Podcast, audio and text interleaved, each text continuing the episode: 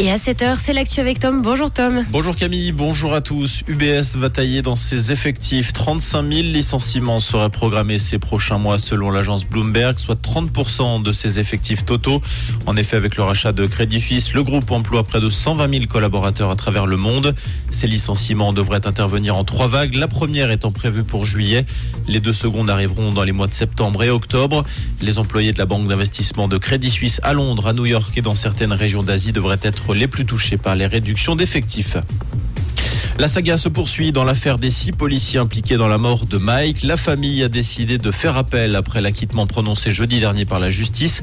Nous estimons que les faits ont été mal instruits. Il n'est pas question pour la famille d'abandonner, a déclaré l'avocat maître Simon Enta après quatre jours de procès. Le tribunal correctionnel avait estimé que la mort du Nigérian n'avait pas pu être causée par l'intervention policière. C'est désormais le tribunal cantonal qui a été saisi. Le restaurant de Glacier 3000 qui était parti en fumée en septembre dernier a fait peau neuve. Les plans de la bâtisse ont été réalisés par l'architecte tessinois Mario Botta. Il prévoit notamment l'installation de 600 panneaux solaires ainsi que d'un système d'extinction d'incendie par brumisateur. Sa réouverture est prévue pour 2024.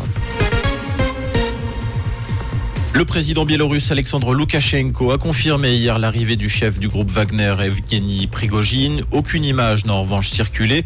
Cet accueil se fait dans le cadre d'un accord ayant mis fin à sa rébellion armée en Russie du week-end dernier. Sur le front de guerre ukrainien, un restaurant de la ville de Kramatorsk a été visé par un tir de missile hier soir. L'attaque a fait au moins 4 morts et 47 blessés. Lewis Capaldi suspend sa tournée en raison de ses problèmes de santé. Le chanteur est atteint du syndrome Gilles de la Tourette. Il devait se produire ce soir à Zurich et vendredi à Saint-Gall. Ces deux dates sont donc annulées. Sur ses réseaux, l'artiste écossais a déclaré vouloir faire une pause pour s'adapter à l'impact de la maladie.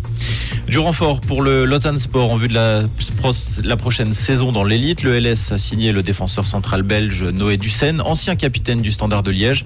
À 31 ans, le nouveau joueur de la Tuyère a paraffé un contrat de trois saisons. Comprendre ce qui se passe en Suisse romande et dans le monde, c'est aussi sur Rouge. Rouge